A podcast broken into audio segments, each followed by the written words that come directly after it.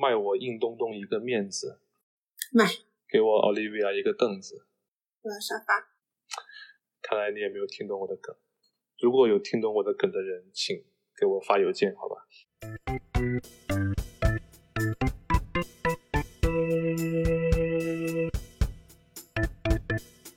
揭开编程的神秘面纱，分享真实的编程体验。也许你是初学者，有困惑疑问；也许你早已入门，想聊聊曾经的心路历程，都欢迎与我们分享。我们的邮箱地址是 codingmyth at gmail dot com，c o d i n g m y t h s at gmail dot com。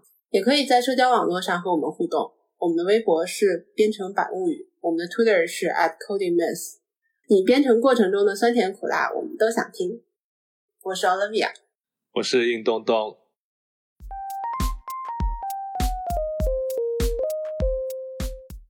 编程可以做什么？就是帮助大家了解一下这个行业。如果有兴趣学习编程的话，我觉得还是要对这个最后职业上，还是说功能上有一些简单的了解。就虽然我我们鼓励大家出于兴趣来学，但是如果说你有更功利一点的目的，我觉得也是很正常的。我作为一个前 IT 工作者，然后从我的浅薄的角度出发呢，我大致给大家介绍一下这个行业有一些什么样的工种。首先呢，就是有最多的一帮人吧，程序员可能是在做网页、网站开发。这个网站开发的话，大致就分成你看得到的部分和你看不到的部分。看得到的部分，就像你你打开浏览器能看到的那些页面一样，我们就把它叫做前端。然后看不到的呢，就是这些页面背后的一些东西，我们把它叫做后端。这个很多，而且现在的网页技术也被广泛的应用在了移动的应用程序开发，也就是我们手机 APP 的开发当当中。包括微信小程序，其实也是也是一个网页，可以说。对，现在这个技术发展的是很快的。就我自己总结的话，可能写前端多少还是有一点对于审美的追求的。我个人前端写的不太好，所以，呃，就遇到很厉害的前端工程师，他们对于布局啊，还有调色呀，各种还是很厉害的。然后后端的话，实际上就是你这个网站。你点击哪里，它会给你弹出来一个什么东西？它背后到底是怎样达到的这样的效果？它的那个逻辑是什么？你输入一个搜索，按一下回车，然后它怎么样把那个搜索的结果给你展示出来？它的那个背后的搜索过程什么的，它就是通过在后端来做实现的。一般来说，主要的话还是计算放在后端，然后展示放在前端比较多一些，然后。就是这个网页单独拎出来说的原因，是因为现在确实有太多太多的 IT 公司，还有从业者都在做网页网站的这样的开发了，已经是非常非常普遍的事情。实际上，这个东西的难度也没有那么的高，在入门级别来说，大家如果学到一些 Python 的基础或者是其他语言吧，都能够自己做一个小小的网页出来感受一下。另外一个比较大的方向就是应用程序开发。这个应用程序我单独就指的是咱们桌面的应用程序，比如说 QQ 啊，比如说放在电脑上的一些什么 Word 啊、什么 Excel 啊这样的要需要安装的这种程序。那它跟网页开发的用到的技术呢，就完全不太完全不一样了。一般来说，网页开发会用到 Java 比较多一些。啊，桌面应用的话，在 Windows 系统里面用到 C 加加会比较多一些。Java 呢？C 加加。你说是？啊，不是，我说你说网页的。网页是 Java 以 Java 占 Java 居多嘛？哦，是这样啊，就是那些大公司那个服务器都是用 Java 写。后端都是 Spring Boot 最多，前端都是 JavaScript 嘛，它也是属于 Java 技术站的一一个方方面嘛，对不对？JavaScript 是算 Java 技术栈吗？算呀，当然算了。它叫 JavaScript，那不然叫啥？啊？那算啥呀？你查一下。我查。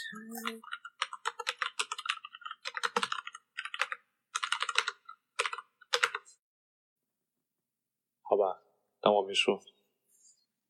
啊。Why is JavaScript called JavaScript since it has nothing to do with Java？反正 JavaScript 和 Java 本身是没有关系。没关系，当然没关系啊。大家刚刚那个剪掉吧，说错了。嗯，就在在前端的技术，在网页端的技术站里面，前端以 JavaScript 为主，后端现在还是以 Java 为主。当然也有一些其他语言在进入到网页的开发中，比如说 Python，比如说 Go 语言。比如说 Node.js 都可以做呃后端的开发，然后以前的话还有一门语言叫做世界上最美丽的语言 PHP，但是这门语言呢最近几年也逐渐淡出了大家的视野，存在于大家的回忆之中。另外一部分呢比较大的分类是桌面应用，桌面应用和网页开发的话，还是在技术上的要求还是不太一样的，它主要是以在 Windows 上 C 加加。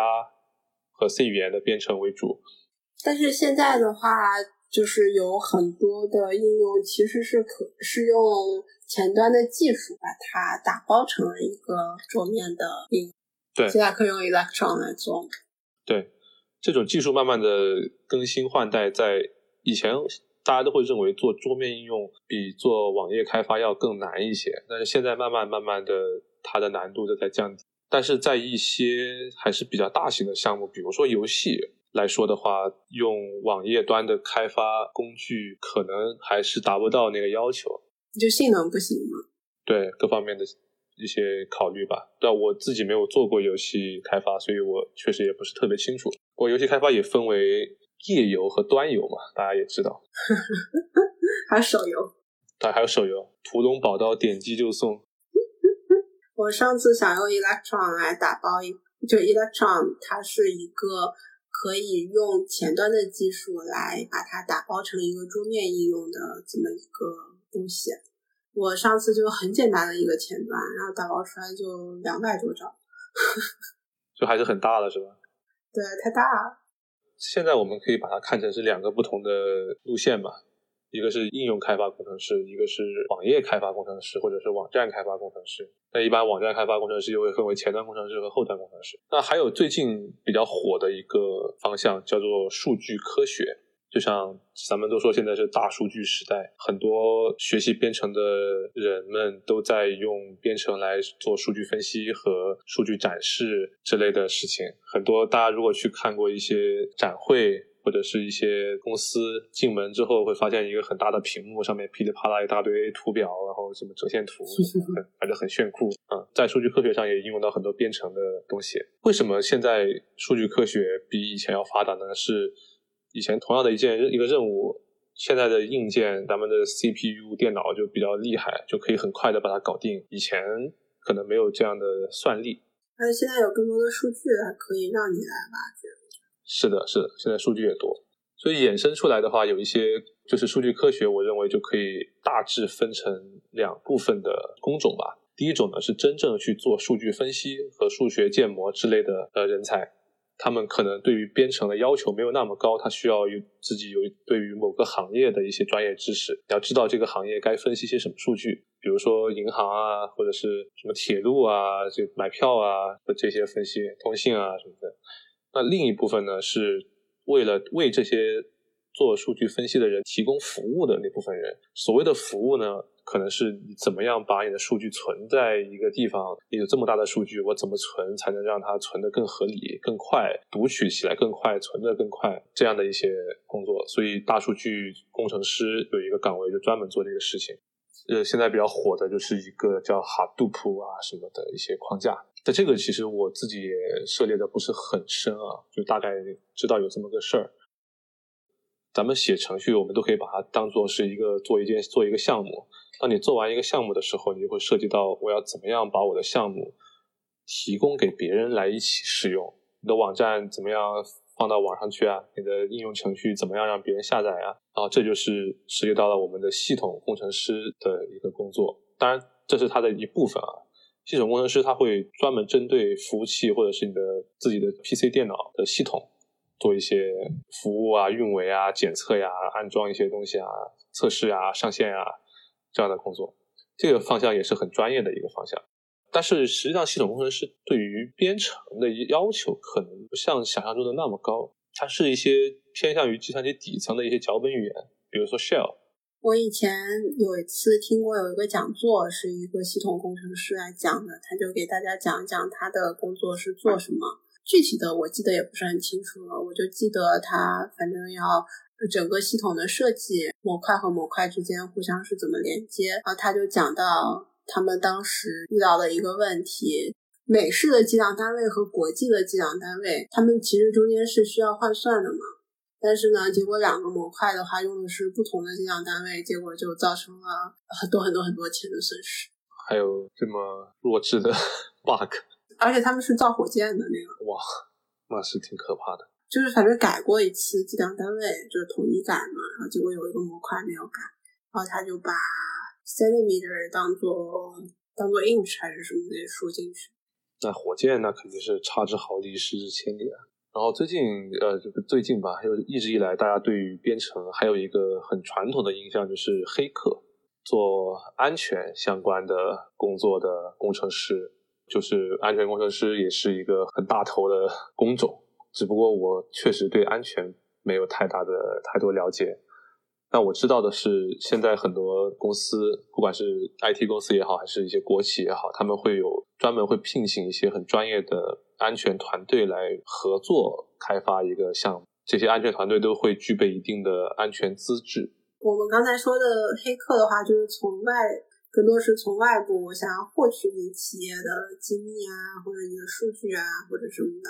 那安全工程师的话，就从内部首先给他做好基础的防御，然后一旦遇到了入侵行为的话，能够及时的处理它，保证你的用户资料、你的核心机密、你的数据，还有整个服务的安全性。如果大家有游戏账号被盗过的经历，相信对这个事情一定不陌生。像我就曾经被盗过一个《梦幻西游》的账号，然后导致我现在就也没有玩过了，很多年前了，十几年前。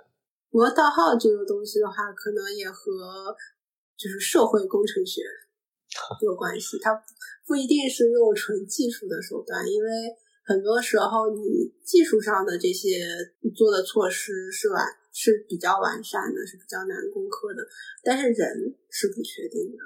像经常会有，比如说有的地方它可能密码是一天一换，那听起来感觉好像是特别厉害的样子。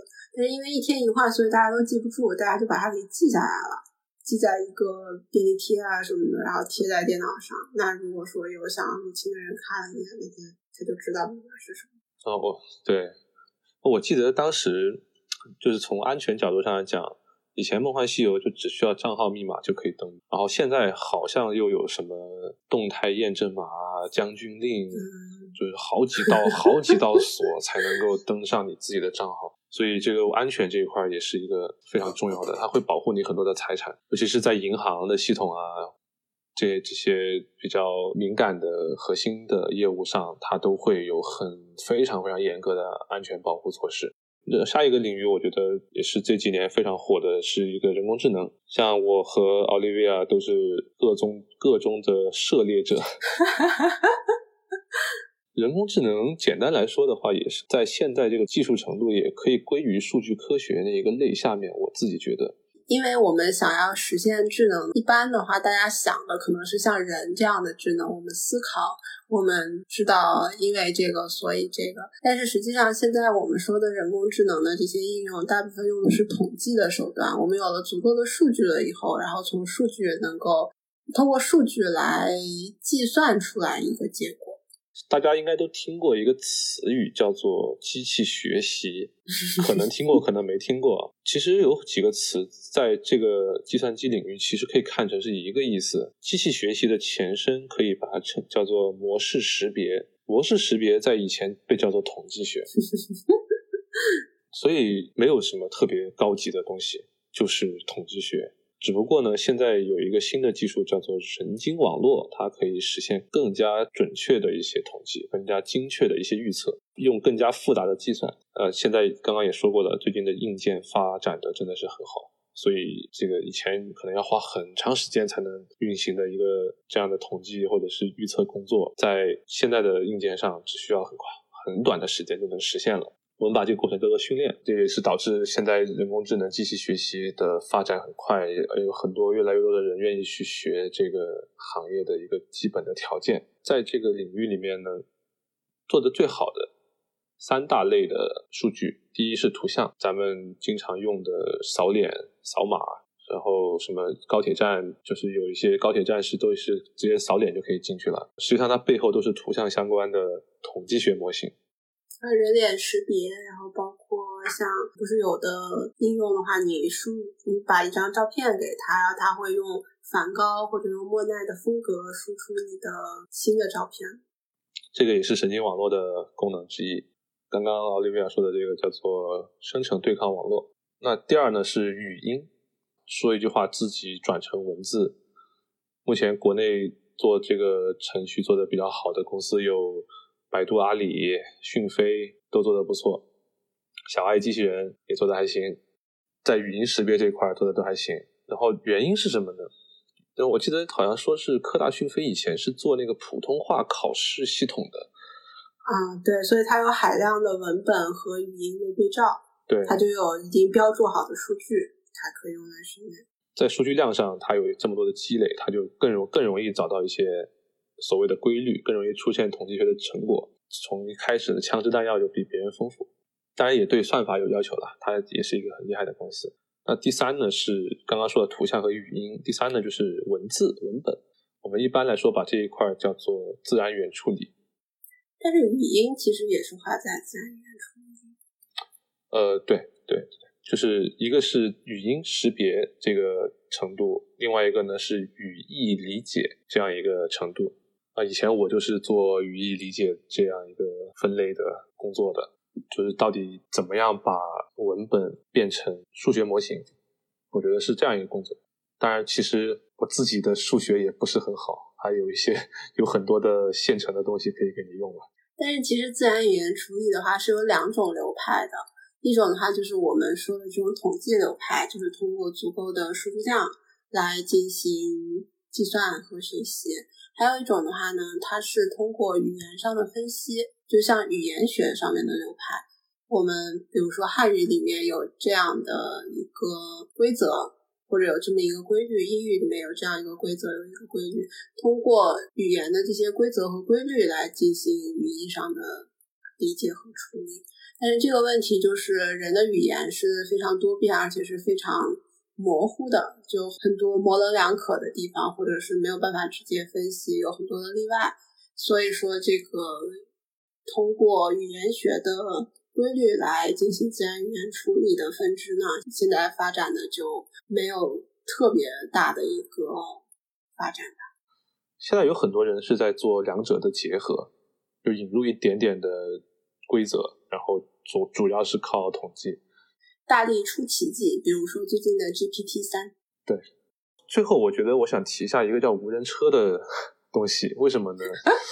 呃，self-driving cars。有有一个我以前的老板曾经说过一句话，就是什么时候无人车这个东西真正普及了，什么时候人工智能的时代就到来了。为什么是可以这样？他说这个话呢？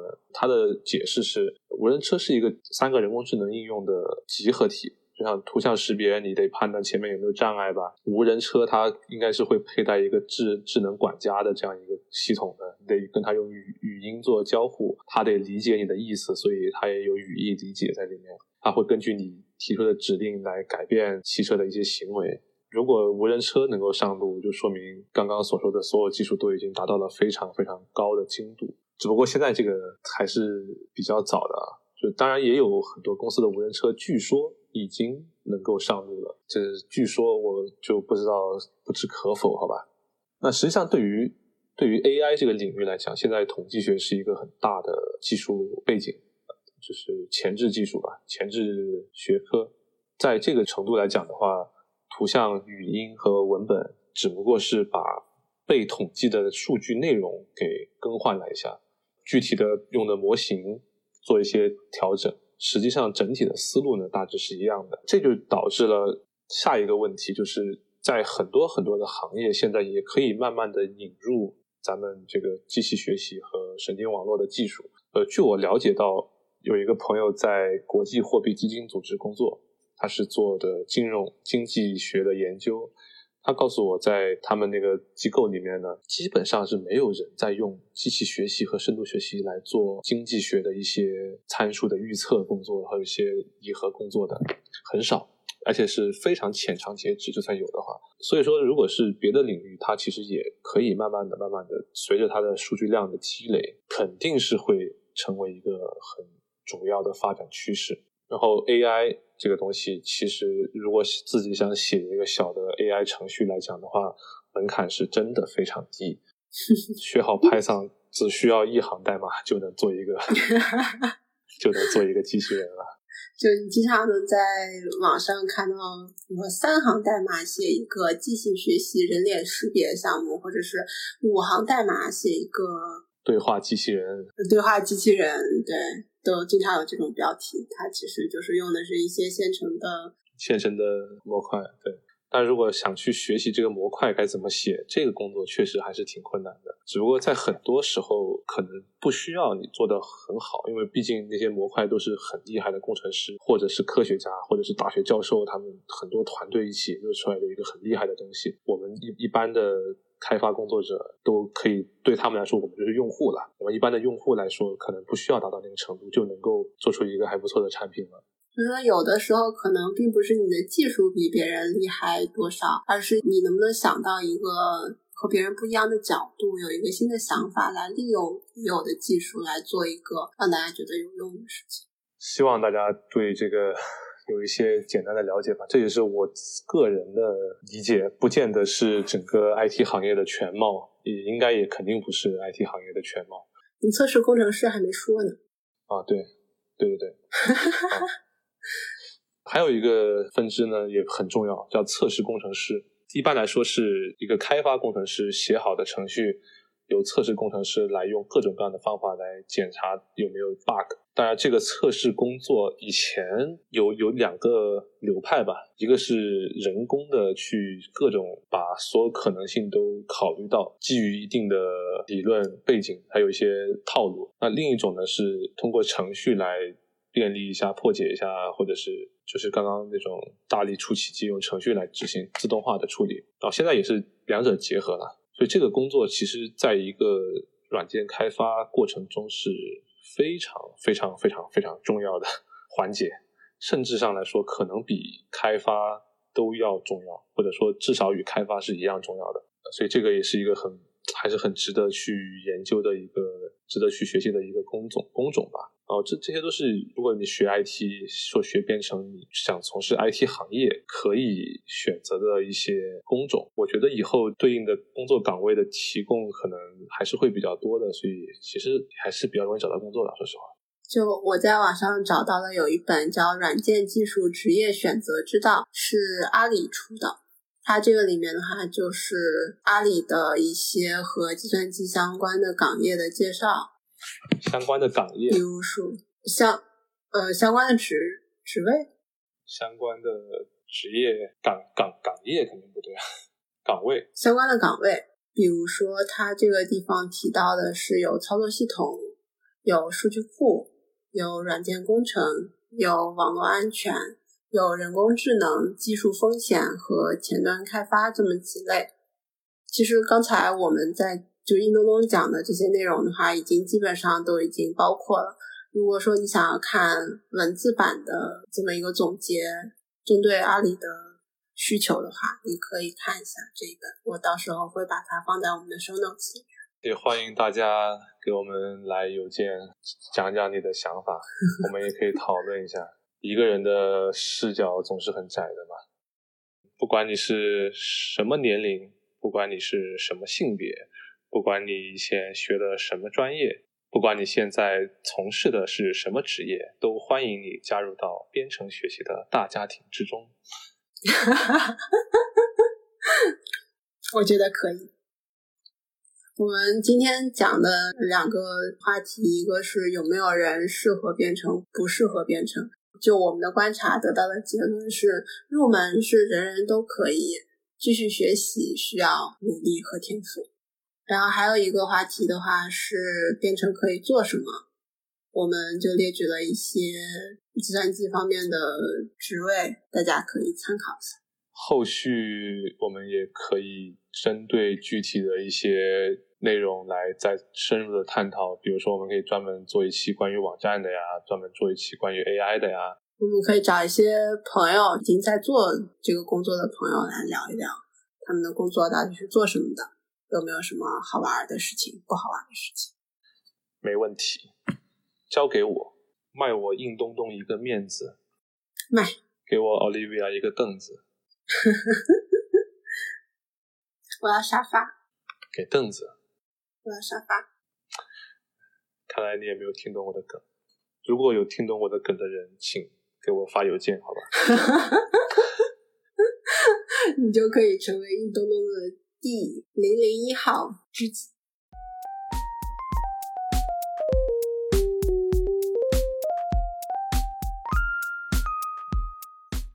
揭开编程的神秘面纱，分享真实的编程体验。感谢大家收听《编程百物语》。如果你想要和大家分享自己的编程经历，或者想聊聊自己遇到的问题，欢迎发邮件和我们联系。我们的邮箱地址是 codingmess@gmail.com，我们的 Twitter 是 @codingmess，我们的微博是编程百物语。感谢桂花糖育苗老师为我们独家提供的音乐。我是硬东东，我是 Olivia，我们下期节目再见，拜拜，拜拜。